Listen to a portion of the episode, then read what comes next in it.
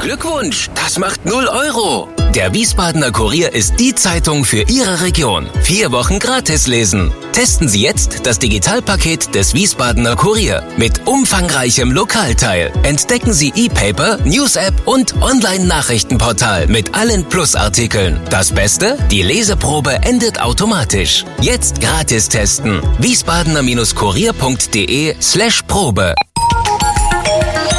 Wir sind VRM. Schröder trifft. Warum machen Sie, was Sie machen? Stefan Schröder, VRM-Chefredakteur, trifft in diesem Interview-Podcast spannende Gesprächspartner, die einen besonderen Lebenslauf, etwas Besonderes geschafft oder geschaffen haben. Hallo und guten Tag zu einer Episode, die ich Schröder trifft Spezial genannt habe. Warum? Die Spielregeln, die ich eingeführt habe, musste ich für diese Folge etwas variieren. Wir hatten die Gelegenheit, einen ganz besonderen Gesprächspartner zu treffen. Anlass war und ist der 30. Geburtstag der deutschen Einheit. Ja, vor drei Jahrzehnten, ziemlich genau in diesen Tagen, wurde die deutsche ja, fälschlicherweise sagt man Wiedervereinigung, die deutsche Vereinigung der beiden Länder DDR und BRD, Bundesrepublik Deutschland, begangen. Eine Person, die damit besonders viel zu tun hatte. Ja, man kann ihn als einen der Baumeister der deutschen Einheit bezeichnen, war und ist Wolfgang Schäuble. Und wenn ich sage war und ist, dann bedeutet das, dass nur noch sehr wenige Menschen, die damals im Maschinenraum äh, gewesen sind, geschraubt haben, gedreht haben, heute bereit und in der Lage sind, darüber zu berichten. Schäuble ist ein Urgestein unserer Demokratie. 1972 hat er schon ein Abgeordnetenmandat im Deutschen Bundestag gehabt. Übrigens zeitgleich mit Johannes Gerster, dem Bundestagsabgeordneten aus Mainz, der in diesen Tagen ein eigenes Buch zu der Zeit der Vereinigung geschrieben hat. Und dies war auch Anlass, dass ich zu Wolfgang Schäuble nach Berlin fahren konnte.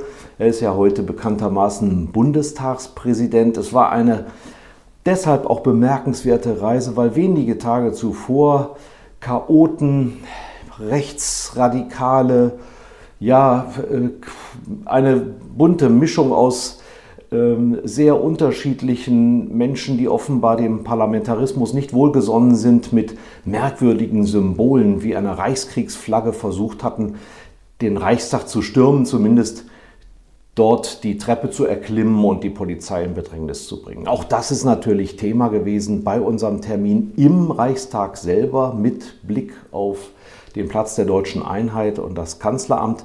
Und deshalb denke ich, ist das Grund genug, nicht eine fortlaufende Nummer für diesen Podcast zu wählen, sondern es einfach spezial zu nennen.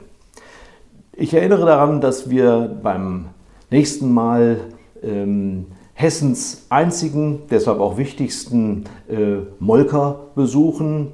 Günter Berz-List, Chef der Schwälbchen-Molkerei in Bad Schwalbach, wird mein Gesprächspartner sein. Äh, Wahnsinnig interessant fand ich auch die Nummer 31, Dieter Beine, ein Protokollchef von besonderer Güte in der hessischen Staatskanzlei, weil er das lebt, was er verkündet. Die Werte, die sind nicht nur oberflächlich aufgebracht, sondern er steht für Freundschaft, für Gastgeberschaft unter den Menschen und da ist für ihn ein gekröntes Haupt genauso wichtig wie ein Bürger, der eine Medaille, einen Orden bekommt.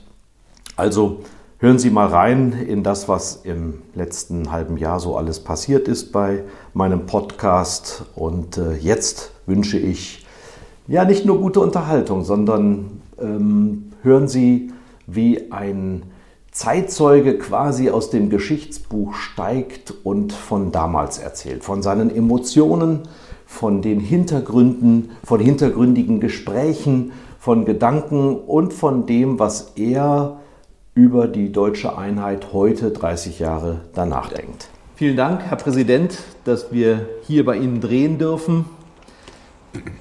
Wir freuen uns, dass wir in Ihnen einen Zeitzeugen ja, von unvergleichlicher Qualität haben, der dienstälteste Bundestagsabgeordnete Deutschlands, 1972 schon aktiv geworden, zwei Drittel der Republik praktisch als Politiker mit beeinflusst. Sie waren Kanzleramtsminister, zweimal Innenminister, Finanzminister, Fraktionsvorsitzender der CDU-CSU-Fraktion, Parteivorsitzender der CDU und seit 2017 das zweitwichtigste Amt im Staate Bundestagspräsident. Anlass unseres Gesprächs ist äh, der Geburtstag 30 Jahre Wiedervereinigung, jährt sich in diesen Tagen. Sie waren maßgeblich daran beteiligt. Das haben auch einige Personen in Deutschland zum Anlass genommen, persönliche Erinnerungen damit zu verbinden. Unter anderem also Johannes Gerster aus Mainz, damals ein wichtiger Innenpolitiker und ich nehme an, auch Ansprechpartner für Sie unter dem Titel Die Wiedervereinigung 89-90. Ich war mittendrin, schreibt er. Äh, ich habe auch gesehen, Peter Michael Diestel hat sich geäußert, nicht ganz so freundlich. Davon wird nachher noch die Rede sein. Aber, Herr Präsident, ich glaube nicht, dass wir in diesen Tagen darüber hinweggehen können, was am Samstag vergangener Woche hier rings um uns herum passiert ist. Jetzt ist es alles friedlich, grüner Rasen, die Barrieren sind wieder aufgebaut. Äh, man soll nicht von einem Sturm auf den Reichstag sprechen, damit würde man den falschen Leuten Komplimente machen. Aber wenn Sie diese Bilder vor Augen haben, Menschen mit der Reichskriegsflagge im Arm, in Rudeln die Treppe des Reichstags heraufstürmend, was geht Ihnen da durch den Kopf? Naja, es geht jedem durch den Kopf die Erinnerung daran, dass der Brand des Reichstags quasi das Symbol für die Zerstörung der Demokratie äh, gewesen ist. In Weimar damals. Damals, äh, ja, am, am, Beginn der Nazi-Herrschaft. Ja. Hitler war ja schon und, und, und damit äh, die, das Symbol für die schlimmste Zeit und die schlimmsten Verbrechen in der deutschen Geschichte. Und wer so geschmacklos ist mit äh, alten Symbolen, äh, daran gewollt zu erinnern, mhm. denn das kann man ja keiner erklären, dass man das aus Versehen macht. Es war keine andere Flagge da, meinen Sie? Das, äh, ich weiß es ja. nicht. Ich meine, die Demonstration insgesamt, das hatte ja nun vielfältige, äh, vielfältige Elemente und da waren die unterschiedlichsten Leute, auch äh, merkwürdige Dinge kamen da zusammen und so. Das weiß man auch. Bei Demonstrationen mischt sich alles Mögliche darunter und gewalttätige und extreme, rechtsextreme, linksextreme nützen das dann auch so wie ja Mao mal gesagt hat, dass man wie der Fisch in, im, im Wasser schwimmen muss. Aber mit diesen Fahnen der Neonazis, hm. äh, den, äh, sich quasi so den Eindruck zu machen, als stürme man den Reichstag, das ist dann noch einmal eine, eine, noch einmal eine ganz eigene Kategorie. Es ist einfach äh, abscheulich. Und in der Tat muss man aber darauf schon sagen, der Reichstag ist ja in letzter Zeit mehrfach Objekt von allen möglichen geworden. Mhm. Äh, die sich hier, zum Teil haben sie einmal haben sie sich aufs Dach ge, äh, sind sie geklettert Greenpeace, und haben Fahnen, ja. Fahnen äh, runtergehängt. Das geht alles gar nicht. Der Reichstag als das Herz der Demokratie, der ja nun in Deutschland dieses Gebäude auch, also der Bundestag ist das Herz der Demokratie, aber der, der Reichstag ist das Symbol in der deutschen Geschichte, muss sakrosankt sein. Und da darf man dann auch nicht sagen, äh, es gibt da gute Zwecke, für die man ihn missbrauchen ja, darf und ja. weniger gute. Das geht gar nicht. Aber das mit in der Erinnerung an die, an die, an die Verbrechen der Nazizeit ist natürlich noch einmal zusätzlich verabscheuungswürdig. Deswegen wird sich auch nicht wiederholen. Ich habe mit dem regierenden Bürgermeister gleich am nächsten Tag gesprochen. Wir sind uns völlig einig. Die, die Polizei hat es äh, gut gemacht. Es gab eine Situation, wo für einen kurzen Moment relativ wenige Beamte der Poli Berliner Polizei unmittelbar am Reichstag waren, weil sie gerade einen anderen, an einer anderen Stelle versuchen mussten, Exzesse in der, Demokratie, äh, in, der, in der Demonstration zu verhindern. Für den Schutz des Reichstags von außen ist die Polizei nach dem, die Berliner Polizei nach dem Grundgesetz zuständig. Der Bundestag hat zwar eine eigene Polizei, aber deren Zuständigkeit beginnt nur hinter den Türen ja, des Reichstags. Und da wären die sowieso nicht reingekommen durch die Türen. Nein, die Türen waren zu und die, waren, und die, und die Polizeibeamten des Reichstags waren auch, war, äh, der Bundestags waren auch äh, da. Nicht? Es ist nicht so. Ja. Aber sie hatten außerhalb des Reichstags haben sie gar keine Befugnis. Sie hätten sich äh, verfassungswidrig verhalten. Das tun sie nicht. Das ist alles in Ordnung. Und insofern, es wird aufgearbeitet, aber wie kann man denn solche, ich sag mal, so einen symbolischen Missbrauch, so eine Herabwürdigung künftig verhindern? Wir haben es nur noch mit einem befriedeten Bezirk zu tun, keiner Bannmeile im engeren Sinne. Man könnte diese Bannmeile ja wieder herausholen, die es auch in, um viele Landtage herum gibt, und dann wäre es strenger und man wäre immer noch nicht verbarrikadiert. Naja, ich meine, wir wollen ja bewusst, so ist ja auch der Reichstag, auch damals der Neubau angelegt. Und der, die Kuppel symbolisiert es ja auch und der Plenarsaal. Wir sind ja äh, wir wollen uns ja nicht abkopseln von der Bevölkerung, sondern wir sollen wir wollen offen sein, wir sind transparent. Man kann den Abgeordneten wirklich auch von der Kuppel, die Besucher, wenn wir nicht Corona-Zeiten haben, bei der Arbeit, nicht nur wenn man auf der Tribüne ist, wirklich zusehen. Äh, das ist ja gewollt. Ja. Äh, wir, wir, wollen uns nicht abschotten. Und jetzt werden wir, wir werden im Ältestenrat diskutieren. Wir werden es aber auch mit den zuständigen Behörden des Landes Berlin. Wir sind im Gespräch, äh, wie wir das verbessern können. Ich meine auch, wir haben in der, in der letzten Zeit unheimlich viele Demonstrationen auf dem Platz der Republik gehabt. Und die werden immer genehmigt, wenn sie die Arbeit des Parlaments nicht unmittelbar beeinträchtigen. In ja. sitzungsfreien Wochen oder am Wochenende gibt es also überhaupt keinen Grund. Aber die suchen ja alle im Grunde den Reichstag als Kulisse. Ja. Und darüber muss man dann vielleicht noch einmal unvoreingenommen nachdenken, ob wir wirklich die Bühne bilden sollen mhm. Für Bilder, mit denen sich alle möglichen, für alle möglichen Zwecke, die ich überhaupt nicht würdige im Einzelnen, aber ob wir wirklich die, die Kulisse bieten sollen für alle diese Demonstrationen, ob wir, ob wir ein Stück weit das weitermachen. Und die Sicherheitsfragen werden wir auch durch bauliche Maßnahmen ah ja. und durch polizeiliche, aber bauliche Maßnahmen brauchen ein, bisschen Zeit. Ganz ja. schnell geht es dann doch nicht. Äh, aber wir werden das sicherstellen. Das wird sich nicht wiederholen, da bin ich ziemlich sicher. Worüber wir sprechen, hat auch ein wenig mit unserem Thema zu tun. Der Heinrich August Winkler, der Historiker, hat gesagt, diese Nationalpopulisten, mit denen wir es jetzt weltweit, aber auch eben vor allen Dingen in Deutschland zu tun haben, sind deshalb vor allen Dingen im Osten Deutschlands so stark, vermutet er, weil sie nicht ausreichend Gelegenheit gehabt hätten, sich wie wir nach dem Krieg mit dem westlichen System anzufreunden. Sehen Sie das auch so?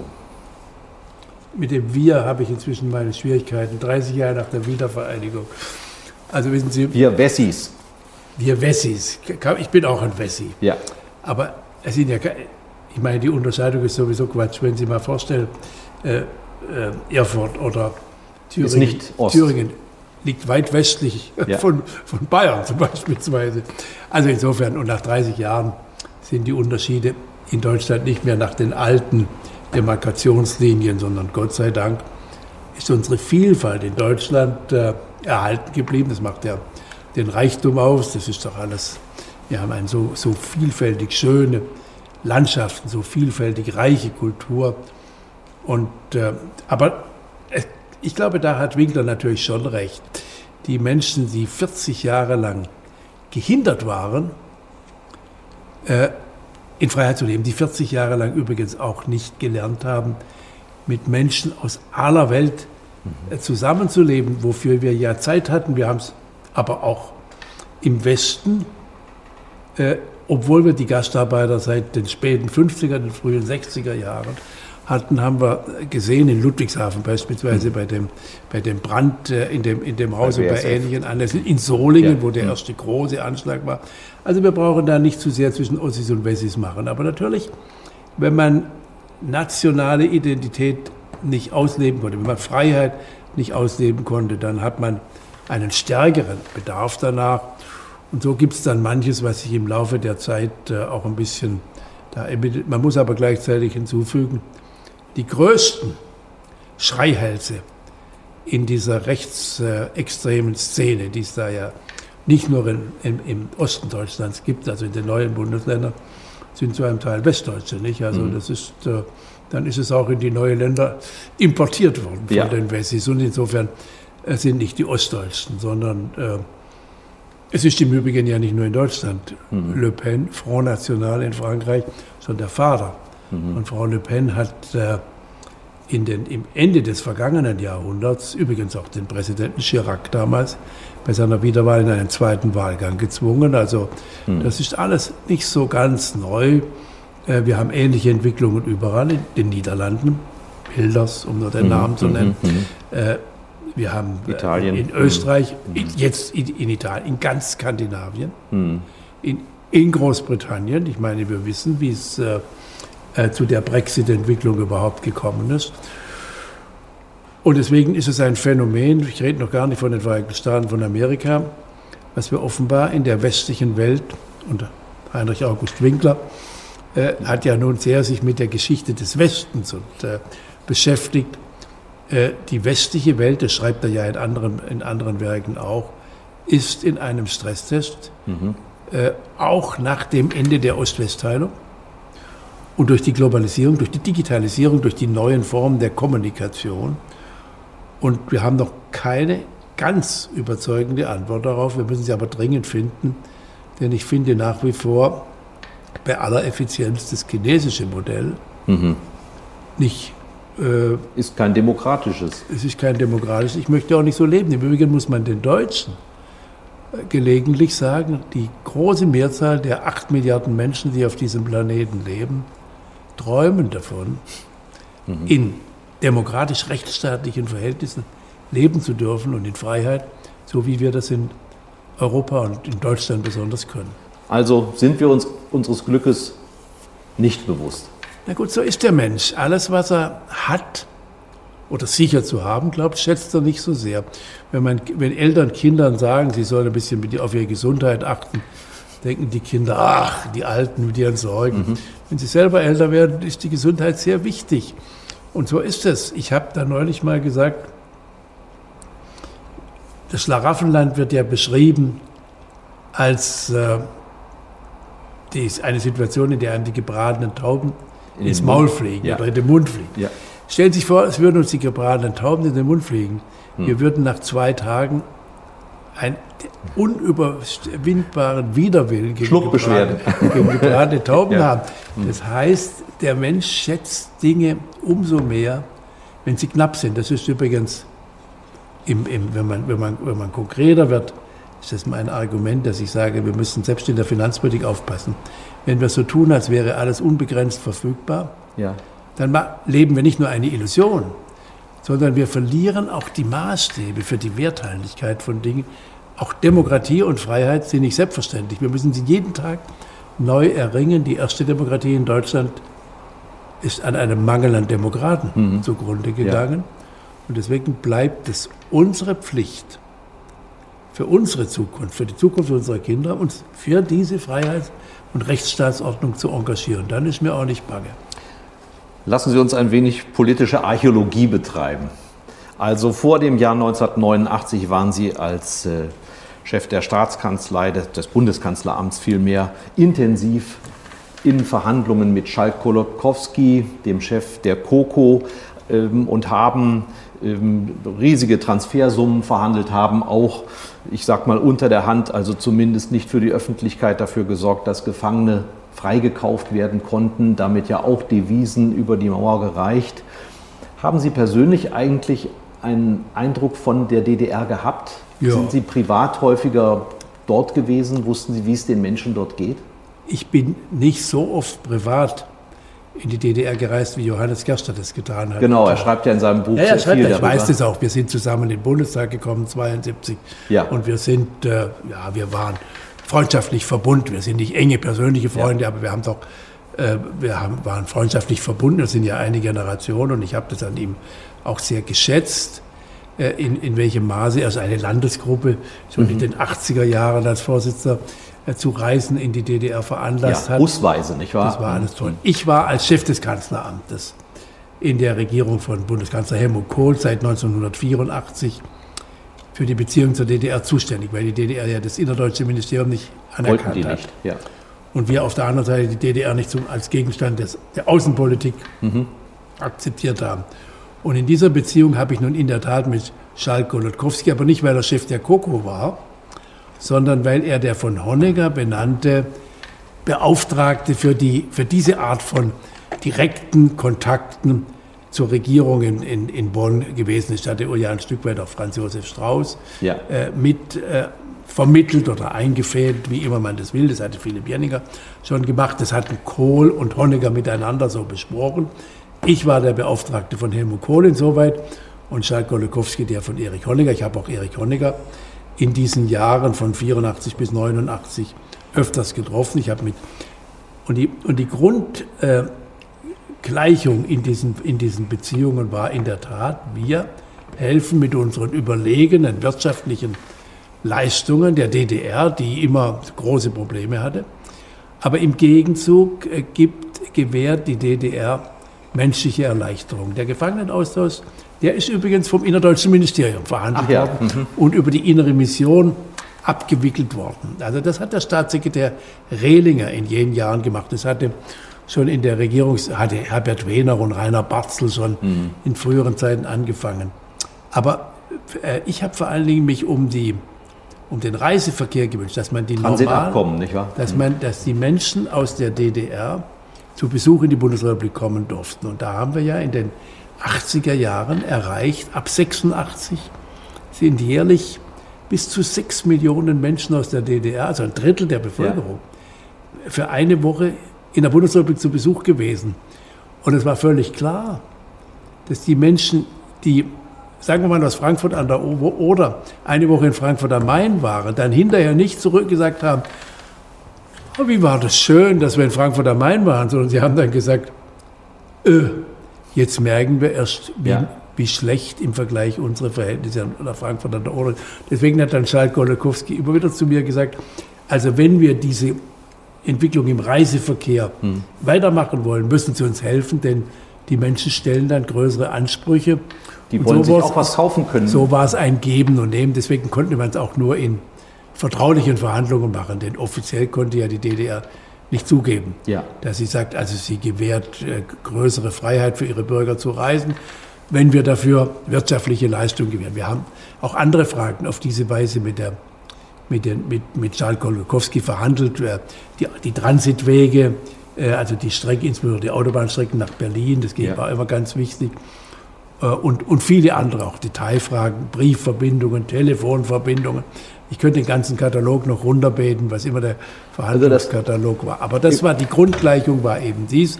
Und wir haben eben gesagt, wir können die Teilung nicht ändern. Denn der, der Schlüssel zur deutschen Frage liegt nicht in Deutschland, sondern in Moskau.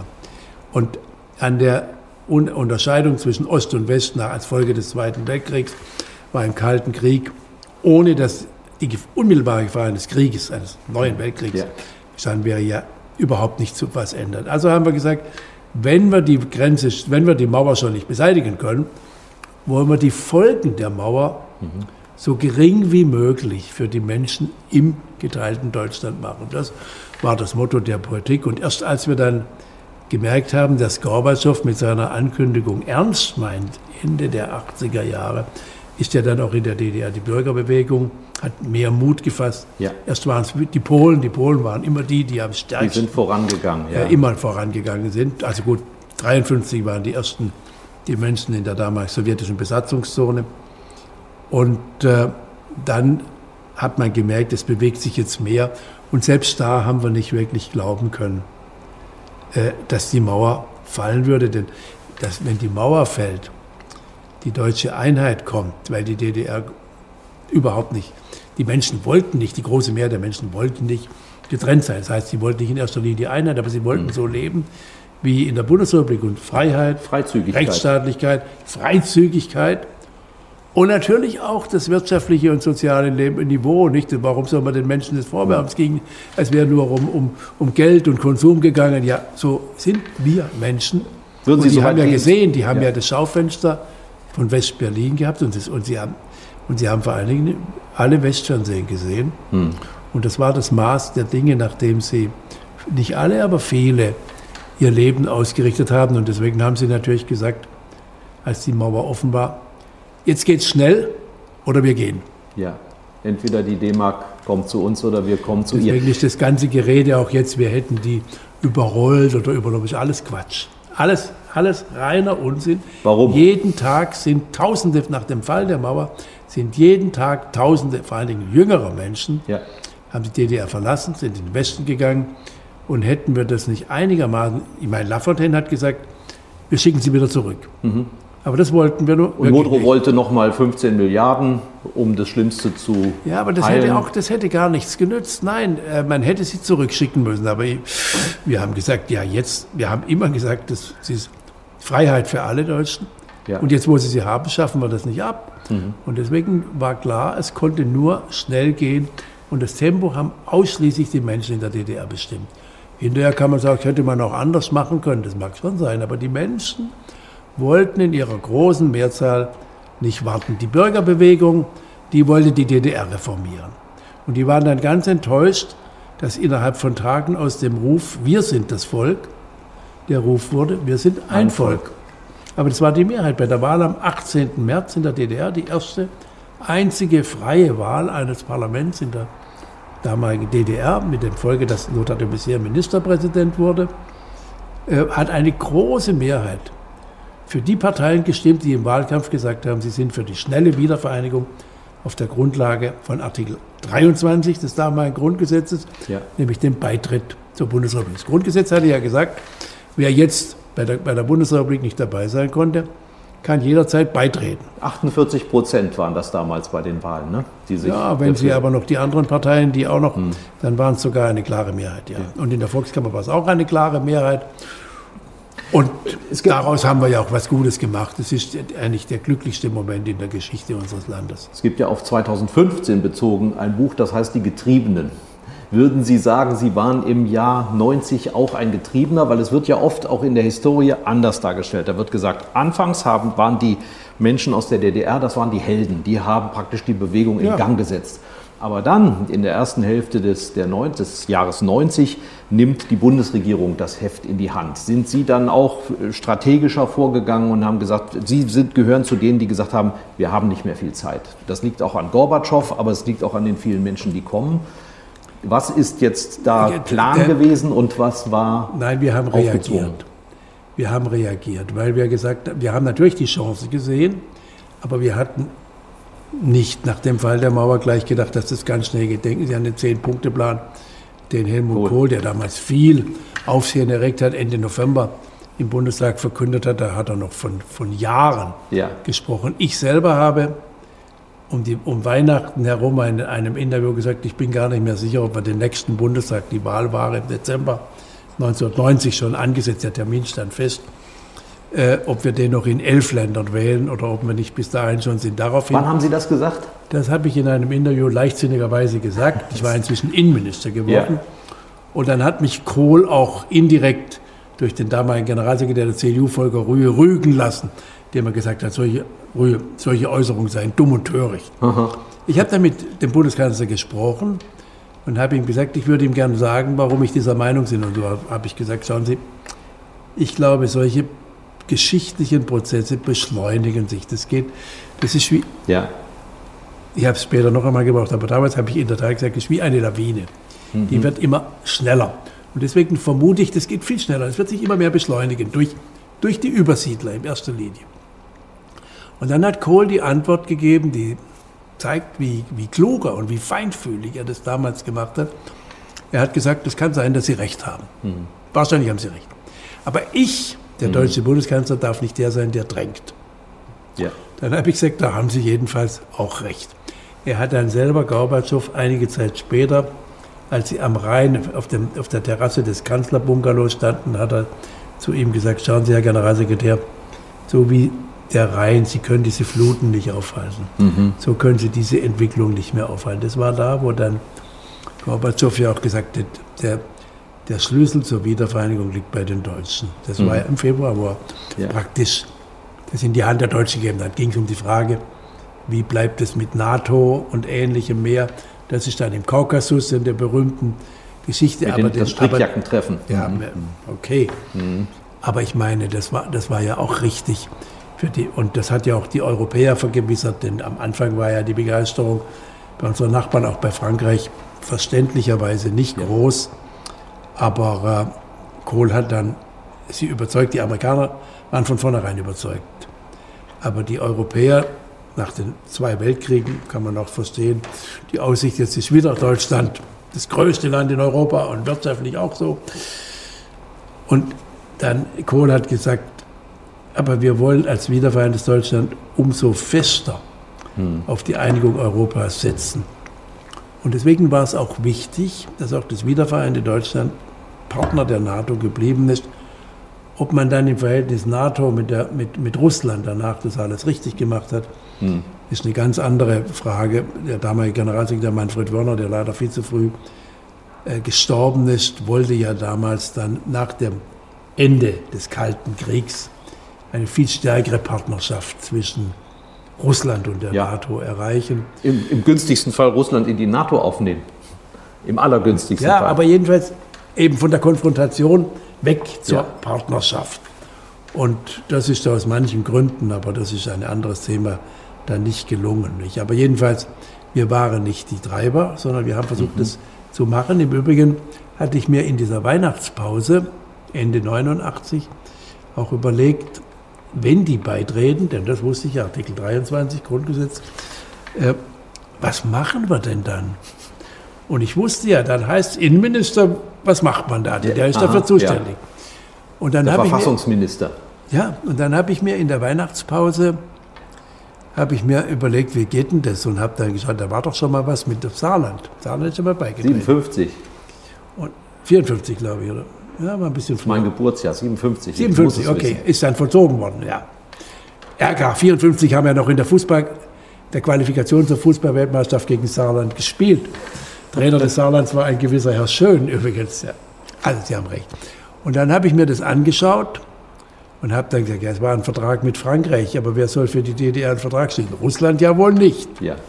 Und so kam ich auf die Idee, wir könnten, wenn die DDR ein frei gewähltes Parlament und Regierung hat, anbieten, wenn ihr wollt, können wir einen Vertrag machen, in dem wir regeln, wie die Bedingungen sein werden, wenn ihr, für den, wenn ihr beitretet. Das heißt, wir können das vorher ja. aushandeln, sodass ihr nicht nur mit einem Viertel der Abgeordneten des Bundestags, sondern eins zu eins verhandeln könnt. Das ist der Grundgedanke des Einigungsvertrags. Darauf, dafür beantrage, be, beanspruche ich das äh, Urheberrecht. Ja. Das war meine Idee.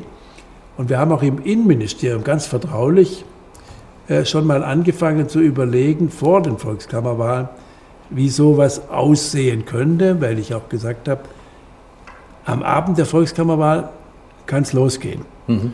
Und Dann muss es aber auch losgehen, wegen der Zeit.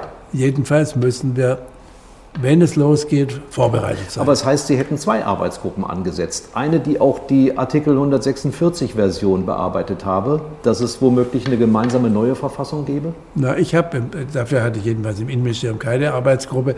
Es gab dann alsbald, ich habe natürlich mit Rudi Seiders, der mein Nachfolger im Kanzleramt war und die Zuständigkeit für die Verhandlungen mit der DDR hatte und auch mit dem Kanzler, über diese Idee, über diesen Gedanken auch gesprochen, gesagt, wir bereiten das schon mal intern im Innenministerium vor dann hat man auch innerhalb der Bundesregierung schon in diese Richtung angefangen zu sagen, aber das Copyright, das Urheberrecht für die Idee als solche habe ich und deswegen haben wir dann, dann haben wir erst äh, uns entschieden, eine Währungsunion zu machen, schnell. Hm.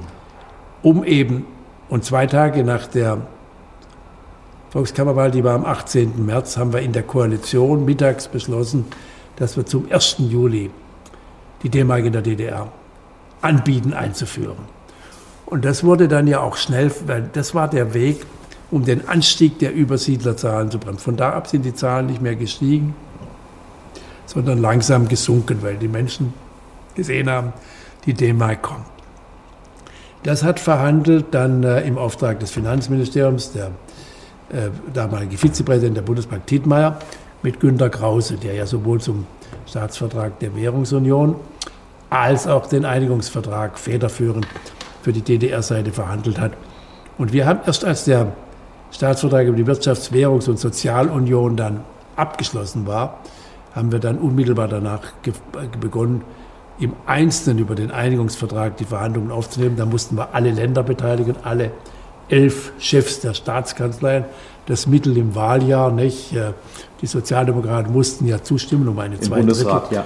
ja, auch im Bundestag für eine Zweidrittelmehrheit, ja. die wir brauchten. Und äh, ich hatte Günter Krause, mit dem ich ja ein, bis da inzwischen schon ein freundschaftliches Verhältnis hatte, auch mit Lothar de Maizière, auch Anregungen gegeben, was die DDR-Seite verlangen sollte, wie man, wie man einen solchen Vertrag konzipieren könnte. Die waren ja ahnungslos. Wo, woher sollten die das wissen? Na gut, jedenfalls musste ich ja musste die Forderung äh, ja von der DDR-Seite kommen, weil hm. wir hätten ja eigentlich immer nur sagen, na ja gut, im Grundgesetz steht ja, ihr könnt beitreten. Aber mit dem Beitritt wär ja, wären die Fragen nicht beantwortet gewesen. Und dann haben wir mit Hochdruck verhandelt und äh, haben das dann auch begleitet. Und dabei, darüber schreibt ja im Übrigen Johannes Gerster aus seiner Sicht eine ganze, ganz interessante Dinge. Ja, er legt zum Beispiel die Elle an und sagt, Sie haben sieben Wochen gebraucht für den Einheitsvertrag, der in handgeschrieben oder maschinengeschrieben tausend Seiten ausmacht. Und nach sieben Jahren, sagt er, ist die Bundestagsreform jetzt zustande gekommen, die er, er als Reformchen bezeichnet. Na, wir haben ja keine Reform. Das, was die Koalition vereinbart hat, ist auch nicht mal ein Reformchen. Das ist Ali, Alibi. Aber ja gut, das kann man aber nicht vergleichen. Nicht? Also sehen Sie sich denn manchmal Im Übrigen den Einigungsvertrag, den haben wir verhandelt, den haben im Wesentlichen, das kann ja, können auch nur Regierungen machen, also mit allem, in aller Freundschaft auch zu Johannes Gerster. Äh, wir hatten eine Verhandlungsdelegation der, Bundes, der Bundesrepublik, in der die alle Ministerien vertreten waren und alle Bundesländer, alle Landesregierungen. Mhm. Und Verhandlungsführer und Delegationschef war eben ich. Und auf der DDR-Seite war es genauso, alle Ministerien und Länderbeauftragte für die künftigen Länder, ja. die im Oktober ja erst gebildet wurden in der, in der DDR, äh, die waren da auch an, am Tisch. Aber natürlich, äh, und die, im Detail sind die Verhandlungen vorab zwischen den Ministerien und weil ein Großteil der Sache am Grundgesetz Länderangelegenheiten sind und die Länder haben sehr sorgfältig darauf gemacht, dass der Bund sich nicht irgendwelche Kompetenzen anmaßt, die er gar nicht hat. Das musste alles, also dass zum Beispiel Bildungsabschlüsse aus, äh, von der DDR so wenig großzügig anerkannt worden sind, dass eine ja. Kindergärtnerin nicht als Kindergärtnerin anerkannt worden ist das war bei den Ländern, bei den westdeutschen Kultusministerien nicht anders zu erreichen. Das müssten sie sich schon selber. Ja. Also da waren wir nicht immer nur großzügig. Aber, und dann haben wir zwei große Verhandlungsrunden gehabt. Die eine Anfang August und die, und die zweite war ja dann, ging ja bis in den frühen Morgenstunden des 31. August um 2 Uhr haben wir schließlich im Innenministerium den Vertrag paraffiert um die Mittagszeit haben wir schon in Ostberlin ratifiziert. Dazwischen haben ihn beide Regierungen sorgfältig geprüft, die tausend Seiten, und dann noch äh, beschlossen, dass man ihn unterzeichnen darf. Das ging an diesem 31. August schon. War da überhaupt Zeit für Gefühle? So, haben, Sie, haben Sie gespürt, jetzt ist etwas vollbracht? Ah ja. Wir waren, ich meine, wir waren erschöpft und zugleich unglaublich erleichtert, dass wir es geschafft haben. Die Verhandlungen waren ja wahnsinnig aufregend. Hat man da eine Flasche Sekt aufgemacht oder was passiert? Das haben wir dann hinterher auch gemacht. Wir haben dann hinterher noch gefeiert. Ja. Äh, nach der Unterzeichnung im Kronprinzenpalais. Ich hatte noch eine Bombendrohung bekommen, die habe ich aber den Mitarbeitern gar nicht. Hatte, ich hatte alle. Die haben Sie verschwiegen. Die, die, ich hatte alle, die am Verhand, an den Verhandlungen in Bonn beteiligt waren, kurzerhand in, in, in zwei große Flugzeuge der Bundeswehr äh, nach Ostberlin transportieren lassen, weil ich gesagt habe, ihr habt jetzt wochenlang Tag ja. und Nacht gearbeitet und dann saßen wir alle zusammen, dann kam, als wir da saßen. Unter den Linden war das, ne? Im ja, im Kronprinz, neben ja. der Staatsoper. Ja. Und dann äh, kam eine Drohung, wir hätten um, um 14 Uhr wieder eine Bombe hochgehen, Ach ja. ob wir räumen sollen. Dann habe ich gesagt, das ist immer so eine blöde Frage an den Verantwortlichen. Äh, ja. Was empfehlen Sie mir? Ja, haben Sie gesagt, wir nehmen es ernst, aber also ich habe jedenfalls, ich habe gesagt, nein, wir räumen nicht, aber ich habe unterm Tisch immer geguckt, wie viele Sekunden sind es noch bis, bis 14 Uhr, das weiß ich auch noch. Aber ich erinnere mich auch genau, als ich äh, eine gute Stunde vorher oder um halb eins etwa im Kronprinzenpalais ankam, ich war auch müde, äh, dann hat mich, hat Lothar de Maizière zu mir gesagt, jetzt, inzwischen waren wir befreundet geworden, äh, jetzt komm erst mal in mein Büro rein. Äh, bevor wir da, weil ja furchtbar ja. viele Fotografen und ein Rummel ohne Ende. Dann sind wir hinter ein, also nicht in sein Büro, sondern hinter eine Tür in einen eigenen Raum. Und dann sind wir uns in die Arme gefallen. Und ich, wir sind beides keine zu Rührseligkeit neigenden Menschen. Ja. Aber da lagen wir uns in den Armen und, und, wir hatten beide Tränen. Ja, da hat man was gespürt. Da war, da war die eigentliche Emotion. Hinterher, nach der, nach der ganzen Zeremonie und nach dem Empfang, als es vorüber war, bin ich dann mit Günter Krause noch nach Hause gefahren. Hm. Zu wem nach Hause? Nur Günter Krause, nicht? Der hatte. Der wohnte in Berlin? Ja, der wohnte in Berlin da in einem Haus, wo ich dann gesagt habe, Günter, das ist aber kein Haus, das zu dir passt. Das hat er irgendeinem der, der Stasi einen höheren Rang hatte. Und ich habe ihm gesagt, Günther, tu mir den Gefallen, äh, gib, gib das Haus ab. Das, hm. äh, ist nicht standesgemäß. Nee, es war zu. Ach so, es war ja, zu pompös. Beim, beim Günter Krause, er hat ja leider, ich schätze ihn immer noch, er hat unglaubliche Verdienste sich erworben, er hat unglaubliche Fähigkeiten.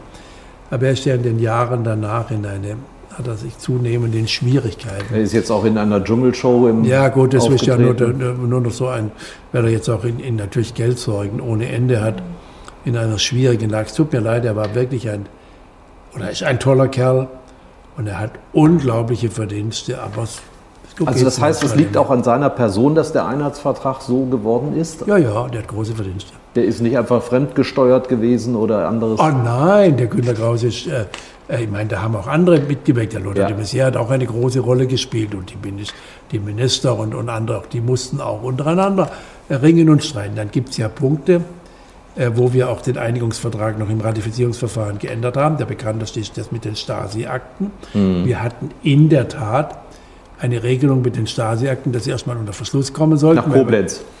Weil, ja, weil wir wollten eigentlich so ähnlich wie Mandela in Südafrika gesagt hat, jetzt guckt man nicht zurück, ja. sondern vorwärts. Wir haben so viele Probleme, so wie man es in anderen osteuropäischen Ländern, also in ehemaligen Ländern des Warschauer Paktes gemacht hat. Aber die Volkskammer hat gesagt, es geht unter gar keinen Umständen. Und haben da schwer dagegen, Johannes Gerster auch, das stimmt, was er schreibt. Äh, und, und, und dann habe ich gesagt, gut, äh, die Frage machen wir so, wie die in der Volkskammer entscheiden. Das sind ja deren, deren Vergangenheit, deren Schicksal. Ja, ja. Und deswegen wird es dann so gemacht, da war Helmut Kohl auch sofort mit einverstanden. Mhm. Und dann haben wir während der Ratifizierung dann auch den, das geändert. So gab es noch ein paar Punkte, über die wir, über die wir gerungen haben. Aber im Wesentlichen äh, ist, ist es schon so gewesen. Es war nicht so, dass die ferngesteuert waren. Aber es war auch nicht so, dass es hier die einen gegen die anderen, ja. sondern wir wollten gemeinsam eine gemein, ein wiedervereintes Deutschland. Diesen Willen gab es ja, man wollte was wir schaffen. Wollten, wir ja. wollten ein, gemeinsame, ein gemeinsames Deutschland schaffen und nicht gegeneinander. Johannes Gerster schreibt ja, dass er neugierig in seine Stasi-Akten reingeschaut hat, die ziemlich breit ausgefallen sind. Mhm. Von Ihnen heißt es, Sie hätten sich nie dafür interessiert. Nein. Sie wissen bis heute nicht, was drin steht über den Schäuble. Äh, nein, ich habe ehrlich gesagt, hab ich, ich habe dann gedacht, ich will es gar nicht wissen. Mich haben sie, über mich muss es auch lange Akten geben. Äh, ich habe immer vermutet, schon in Bonn, als ich äh, im Kanzleramtschef war, dass wenn ich von meinem Telefon aus in meiner Wohnung, im Abgeordnetenappartement ja. telefoniere, dass die alles abhören. Echt? Jo. Hm. Na, das wusste man ja. ja. Deswegen war ich am Telefon einigermaßen vorsichtig. Ja. Zumal ich habe sowieso so eine Gewohnheit. Ich rede eigentlich immer so, dass auch wenn ich vertraulich rede, es kann eigentlich auch bekannt werden. Ist ja auch bekannt äh, von den Unterredungen, die beim Honecker-Besuch 87 gewesen sind. Die haben ja alle das wörtlich aufgezeichnet. Diejenigen, die am wenigsten verfänglich, äh, in verfängliche Situationen kamen, waren Helmut Kohl und Wolfgang Schäuble. Ah ja, die ja, waren erfahren darin und gewarnt. wir, haben, wir haben eben auch nichts, wir haben auch nicht, äh, für mich, ich habe auch Schalk zu Schalk Golokowski, mit dem ich ein äh, gutes Arbeitsverhältnis hatte. Und so. Das ist auch mein, mein Stil, dass ich auch mit dem, mit dem ich äh, äh, gegensätzlich verhandeln muss, versuche ordentlich umzugehen. Aber wir haben, ich habe immer zu ihm gesagt, wissen Sie, wenn Sie gewinnen, wenn, wenn Sie gewinnen sollten, dann stellen Sie uns alle an die Wand. Mhm. Wenn wir gewinnen sollten, wovon ich ausgehe, dann kann es sein, dass wir den einen oder anderen von Ihnen ins Gefängnis sperren, aber mehr blüht Ihnen nicht, das ist der Unterschied. Ja zwischen rechtsstaatlicher Demokratie und totalitärer Diktatur. Was hat er darauf gesagt? Oh, gelacht. Mhm, gelacht. Ja. Aber er hat zu mir auch gesagt, wissen Sie, also mal, wir haben mal eine, äh, ich glaube, es gab mal eine Meldung, dass Hans-Jochen Vogel, Vorsitzender der SPD, gesagt hat, es wäre eigentlich alles in der DDR in Ordnung, Sie müssten nur die Mauer Ach ja. wegtun. Da hat Charles Kolokowski zu mir gesagt, der Mann hat doch keine Ahnung. Der Mann hat doch keine Ahnung, das wissen wir beide, wissen das doch, wenn wir die Mauer wegtun, sind wir auch weg. Ja. Das war die Lage und deswegen haben wir, haben wir es uns lange nicht vorstellen können, vielleicht zu lange. Und selbst als die Nachricht kam, die Mauer wird geöffnet, konnte man es ja einen Moment nicht glauben, obwohl es eigentlich, wenn man es sich im Nachhinein anschaut, ja. Ungarn. Spätestens ja, nach Prag. Ungarn und dann Prag war ja klar. Ich meine, ja. die haben ja am Schluss, aber so ist es, gibt das berühmte Buch von einer amerikanischen äh, Historikerin, Die Torheiten der Regierenden. Die Entscheidung der DDR am Ende, die, die, die, Flücht, die, die Menschen, die sich in die Botschaft in Prag geflüchtet hatten, denen die Ausreise zu gewähren, aber unter der Bedingung, dass sie durch die DDR reisen ja. müssen. Das gehört ganz sicher. Die Unruhen in Dresden daraufhin dann. Ja, die Leute ja. haben den, Zeit, den, den Zug, haben versucht, sie haben versucht, den Zug ja. zu kommen. Blöder konnten sie es aus der Sicht der DDR nicht machen. Das zeigt nur, das war am Ende, und es musste auch zu Ende gehen, das große Glück, was wir hatten, was wir, wofür wir eigentlich nie genug dankbar sein konnten, ist, dass es friedlich ging. Mhm dass es ohne Blut ging. Das war ja noch am Tag nach der Maueröffnung. Gab es ja die Situation, Gorbatschow ließ ja anrufen, während Kohl da sich von, vom Pöbel am, am, am Schöneberger Rathaus auspfeifen lassen musste. Ja. Kam mal die Momper Frage, neben ihm, äh, Willy äh, Brandt. Ja, die können ja nichts dafür, dass Nein, da ausgepfiffen wurde. Die wurden nicht ausgepfiffen. Aber äh, Telschik kam zu Helmut Kohl und sagte, äh, der Generalsekretär, Gorbatschow wolle ihn sprechen. Er hat gesagt, ich kann jetzt da nicht telefonieren. Ja, der Gorbatschow habe Meldung, es gäbe so Angriffen auf die so auf sowjetischen Garnisonen in der DDR. Und dann hat Herr Kohl zu gesagt, sagen Sie dem, lassen Sie ausrichten, er gebe ihm sein Wort, es gebe keine Angriffe mhm. auf sowjetische Garnisonen. Gorbatschow stand ja stark unter dem Druck. Es gibt auch die Geschichte, von der ich nicht weiß, ob sie ganz verbirgt ist, dass der äh, Wachhabende oder der Beamte in der, der Dienststätte in der sowjetischen Botschaft in Ostberlin, nach den, als die Nachricht von Maueröffnung kam, gefragt hat, wer in Moskau Dienst hat. In Moskau war wegen der Zeitverschiebung war es schon ja. so 22, 23 Uhr. Und als er gehört hat, dass ein sogenannter Falke Dienst hatte, hat er gesagt, dann will er lieber erst morgen früh den Generalsekretär mhm. unterrichten. Ja, ja. Ich meine, das war spitz auf Knopf, ob die. Und deswegen hatten wir ja auch, ich hatte neben der unglaublichen Rührung, die Mauer ist offen, es gab ja viele Tränen auch und alles, äh, hatte ich auch die Sorge, hoffentlich geht es gut. Denn bisher war es immer schiefgegangen. Es ja. war in Ungarn schiefgegangen, 53 in, in, Tschech, in hm. Tschechien ja. schiefgegangen, hm. in Polen hatten sie 81 das Kriegsrecht äh, verhängt, also ja. dass das plötzlich gehen sollte. Und es war ja absehbar, dass mit, dem, mit der Öffnung der Mauer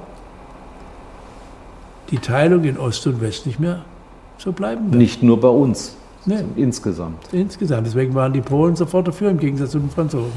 30 Jahre danach schreibt Peter Michael Distel, immerhin stellvertretender Ministerpräsident damals, heute noch CDU-Mitglied, 60 Prozent des Einheitsvertrags seien nicht zugunsten der DDR-Bevölkerung vollzogen worden. Mhm. Ist er einfach nur missgünstig? Können Sie sich vorstellen, was er damit meint? Ich habe ihn äh, vor einiger Zeit getroffen, er hat mir dann auch dieses Buch geschickt. Und ich habe ihm dazu auch geschrieben, äh, dass ich seine Meinung überhaupt nicht teile. Ich habe ihn auch ein bisschen aus der Zeit damals, er war ja damals äh, in der DSU, hm. er war Innenminister in der Regierung von Lothar de Maizière. Äh, ich habe vieles in seinem Buch natürlich mit Interesse gelesen, weil er aus einer ganz anderen Perspektive, ich habe ja nur meine Perspektive, nur meine Erinnerung. Selbst bei Johannes Gerster lese ich viele Dinge aus einer anderen Sicht. Aber ich habe ihm geschrieben, dass ich äh, seine Meinung überhaupt nicht teile, habe es auch begründet äh, und äh, bin mir auch völlig einig mit etwa, nicht nur mit Lothar de Maizière, sondern mit Richard Schröder, der der Vorsitzende der SPD in der Volkskammer gewesen und der ist ein wirklich bedeutender Mann, der auch immer wieder die Treuhand verteidigt, was ja die Distel auch schwer kritisiert. Also ich will über dich nicht unfreundlich reden, äh, aber ich teile das wirklich nicht. Bleiben wir bei dem Thema, wie gehen wir mit der Geschichte um 30 Jahre danach. Es geht jetzt ja um eine Deutung und auch das, was dann dauerhaft in den Köpfen der Menschen hängen bleibt. Es ist es nicht erstaunlich, wenn man Umfragen liest, wie ich nenne sie nochmal Ostdeutsche oder die Bewohner der fünf neuen Länder, wie auch immer. Wenn man Umfragen liest, sind überwiegend drei Viertel der Menschen zufrieden mit der Einheit. Aber wenn man die Wahlergebnisse sieht, deuten die doch was anderes an. Wir haben sowohl auf der rechten wie auf der linken Extreme, die doch darauf hindeuten, dass die Menschen nicht zufrieden sind mit bestimmten Zuständen. Wie können Sie sich das erklären? Naja gut, ich meine, das eine ist, wir haben ja die friedliche Revolution beinhaltete ja, dass die, gegen die die Revolution gemacht wurde, an der Demokratie teilhaben dürfen. Das ist auch nicht, aber das entspricht dem, was ich mit Charles Golokowski so diskutiert hatte. Nicht? Keine Köpfe sind gerollt. Die SED hat auch an den Wahlen am 18. März mit teilgenommen und sie hat dort auch 16, 17, ja. 18 Prozent erzielt. Also äh, klar, ist ja auch, äh, hätten sie die Nazis mhm. 49 an der Bundestagswahl teilnehmen lassen, oh, oh, oh ja. ich will es lieber nicht wissen. Geheime freie Wahl. Mhm. Ich will es lieber nicht wissen was das Ergebnis gewesen wäre. Insofern ist die, ist die Linkspartei eher schwächer geworden. Äh, sie hat übrigens einen, einen nicht unerheblichen Teil ihrer Wähler an die Rechten verloren. Das ist aber auch nicht neu. Rechts das Hufeisen, ne? Rechts, mhm. rechts und links, extrem ja. rechts, extrem links, so. Und die Rechte hat natürlich in den neuen Ländern durch die, äh, die Menschen in den neuen Ländern müssen ja sehr viel größere Veränderungen aushalten als sich Wessis, wie Sie gesagt haben, auch nur vorstellen können. Wenn man sich erinnert, was es für eine Aufregung in der Bundesrepublik gewesen ist, über die, gab, über die Frage, ob Berlin Hauptstadt wird, was eigentlich so selbstverständlich wie irgendwas gewesen ist. Denn wir hatten ja immer gesagt, solange Deutschland geteilt ist, stellvertretend für Berlin. Sie waren ja auch sehr überzeugend in Ihrer ich Rede. Ich war auch dafür, aber ja. die Mehrheit in, der, in, in Westdeutschland, in den, ja. die Ministerpräsidenten waren alle, alle, alle zehn. Der Berliner Bürgermeister war für Berlin, aber alle anderen waren für Bonn. Und äh, wenn man, weil die, die Westdeutschen gesagt haben, ja, wir helfen gerne und wir sind auch großzügig und ja, und viele haben sich gefreut. Aber für uns verändert sich ja nichts. Nein, natürlich. Hm. Die Welt hat sich verändert, Europa hat sich verändert und damit hat sich auch für uns im Westen viel mehr. Aber die Menschen in der DDR, die nun erleben mussten, dass die meisten industriellen Arbeitsplätze weggefallen sind. Vorher war alles, vieles grau, vieles sehr beengt, aber sicher. Jeder hatte seinen Platz. Unverändert, mhm. un, unveränderbar auch ein Stück weit. Manchmal auch ein bisschen bleierne, ein bisschen bleiern. Aber, und jetzt war alles ungewiss, aber plötzlich alles auch unsicher. Die haben ihre Arbeitsplätze verloren. Und dann haben sie natürlich gesehen, in solchem Umschwung sind dann oft wieder welche, die sind ganz pfiffig dabei, die Wendehälse, die waren dann wieder oben. Mhm. Äh, und dann haben sie gesehen, jetzt sitzen dieselben wieder da und so gab es viele Enttäuschungen. Und das ist dann auch ein guter Nährboden und so grundlegende Veränderungen. Und gerecht geht es ja nie zu. Das ist, voll, das ist auch so ein Traum. Man muss nur versuchen, das möglichst einigermaßen fair zu machen. Und deswegen müssen sie sehr viel mehr aushalten. Dann haben sie immer erfahren können, dass wir Wessis ihnen so ein bisschen, so wie die Westeuropäer gegenüber den Osteuropäern, ja. so entgegentreten, dass man sagt, ja, ja, ja, ja, ist ja, ist ja ganz beachtlich, dass ihr die Meinung habt. Mhm. Aber das wissen wir ja besser, wir haben ja mehr Erfahrung, wir sagen euch, wo es lang geht. Und wenn Sie das dauernd erleben müssen, ich kann schon verstehen, dass Sie gesagt haben, hm? mhm. wir müssen euch, uns doch von euch nicht so viel sagen lassen. Seid ihr wirklich, glaubt ihr wirklich, ihr seid besser? Habt ihr schon mal eine Revolution hingekriegt? Habt ihr so viel Mut gehabt wie wir? Mhm. Und deswegen finde ich, je mehr wir anerkennen, das gilt in Deutschland, das gilt aber für mich auch in Europa. Heute ist ja die Frage, wie gehen wir mit den Ungarn und mit, und mit den Polen um, äh, politisch viel akuter. Je mehr wir Respekt haben für die und mhm. sagen, ja, ihr habt andere Erfahrungen, aber ihr seid mindestens so toll wie wir. Mhm. Und darüber müssen wir uns bei unterschiedlichen Meinungen austauschen, aber nicht die einen wissen es besser und belehren die anderen, sondern im Respekt vor unterschiedlichen Interessen, unterschiedlichen Erfahrungen. Umso mehr kriegen wir das auch einigermaßen hin. Sie würden nie öffentlich ähm, einem Ihrer Parteifreunde in den neuen Ländern einen Rat erteilen, haben Sie mal gesagt, aber nicht öffentlich. Was, was würden Sie sagen, und vielleicht gar nicht jetzt operativ konkret. Wie muss man denn in diesen neuen Ländern mit den Menschen umgehen, damit sie wieder Vertrauen zu den demokratischen Parteien fassen? Mehr als bisher zumindest. Es gibt ja immer noch Ich will Sie nur auf das Paradox Ihrer Frage aufmerksam machen. Öffentlich haben Sie gesagt, würde ich es nicht sagen. Sie sind leider so, nicht in die Falle gegangen, okay. Aber was ich immer Der sage, Versuch war ja nicht strafbar. Was ich immer sage, ist, äh, man muss es immer wieder erklären. Versuchen zu erklären, ernst nehmen. Deswegen verteidige ich auch das Recht und Demonstration. Und wenn sie noch so unsinnig sind oder Verschwörungstheorien, ich meine, dass man Einwände gegen die Entscheidungen der Regierungen von Bund und Ländern in der in der Pandemie haben kann und dass man die Frage, ist das richtig abgewogen? Müssen die Kinder in den Schulen Masken tragen und, und, und, und. Darüber kann man unterschiedliche Meinungen haben. Man kann aber auch absurde Meinungen haben und trotzdem muss man sie respektieren. Man darf auch dafür demonstrieren. Man muss nur die Regeln einhalten. Also sage ich, ernst nehmen, diskutieren, so wie es äh, Jens Spahn ist jetzt äh, dieser Tage, das geht jetzt auch durch alle Medien, dass er da angepöbelt worden ja. ist. Dann angeblich ist er auch bespuckt, irgendwas ist er beschimpft worden, konnte ich diskutieren. Aber dass er es immer wieder versucht und, und sagt, wir bieten euch an, äh, das halte ich für ganz wichtig und deswegen bin ich, äh, ich kann nicht so viele Parteiveranstaltungen machen, das verträgt sich auch nicht mit dem Amt, aber wenn ich gelegentlich gebeten werde, mit jungen Leuten mhm. irgendwo eine Diskussion zu führen, gar nicht so Reden zu halten, ne, wollen die gar nicht zuhören aber Gespräche zu führen, Diskussionen zu führen, das mache ich, wenn, soweit ich kann, immer gern, weil ich sage, wir müssen uns dem stellen, wir müssen zuhören ja. und wir müssen unsere eigene Meinung sagen und begründen im Respekt, dass man anderer Meinung sein kann. Wir nähern uns dem Ende des Gesprächs, deshalb nochmal die Frage, es ist so furchtbar viel passiert und furchtbar kann man wörtlich nehmen, seit diesen glücklichen Einigungsmomenten, äh, Kriege, auch relativ nah, auch wieder in Europa. Katastrophen, auch persönliche Schicksalsschläge, jetzt nach der Bankenkrise, Europakrise, Corona. Verblasst die Erinnerung an die glücklichen Tage oder bleibt das wie ein Leuchtfeuer bei Ihnen immer noch in der Erinnerung, was 89, ja. 90 passiert ist? Also bei mir verblasst nicht. Hm. In meinem politischen Leben war es, nicht, war es schon der, gab viele andere interessante, spannende, aufregende Dinge.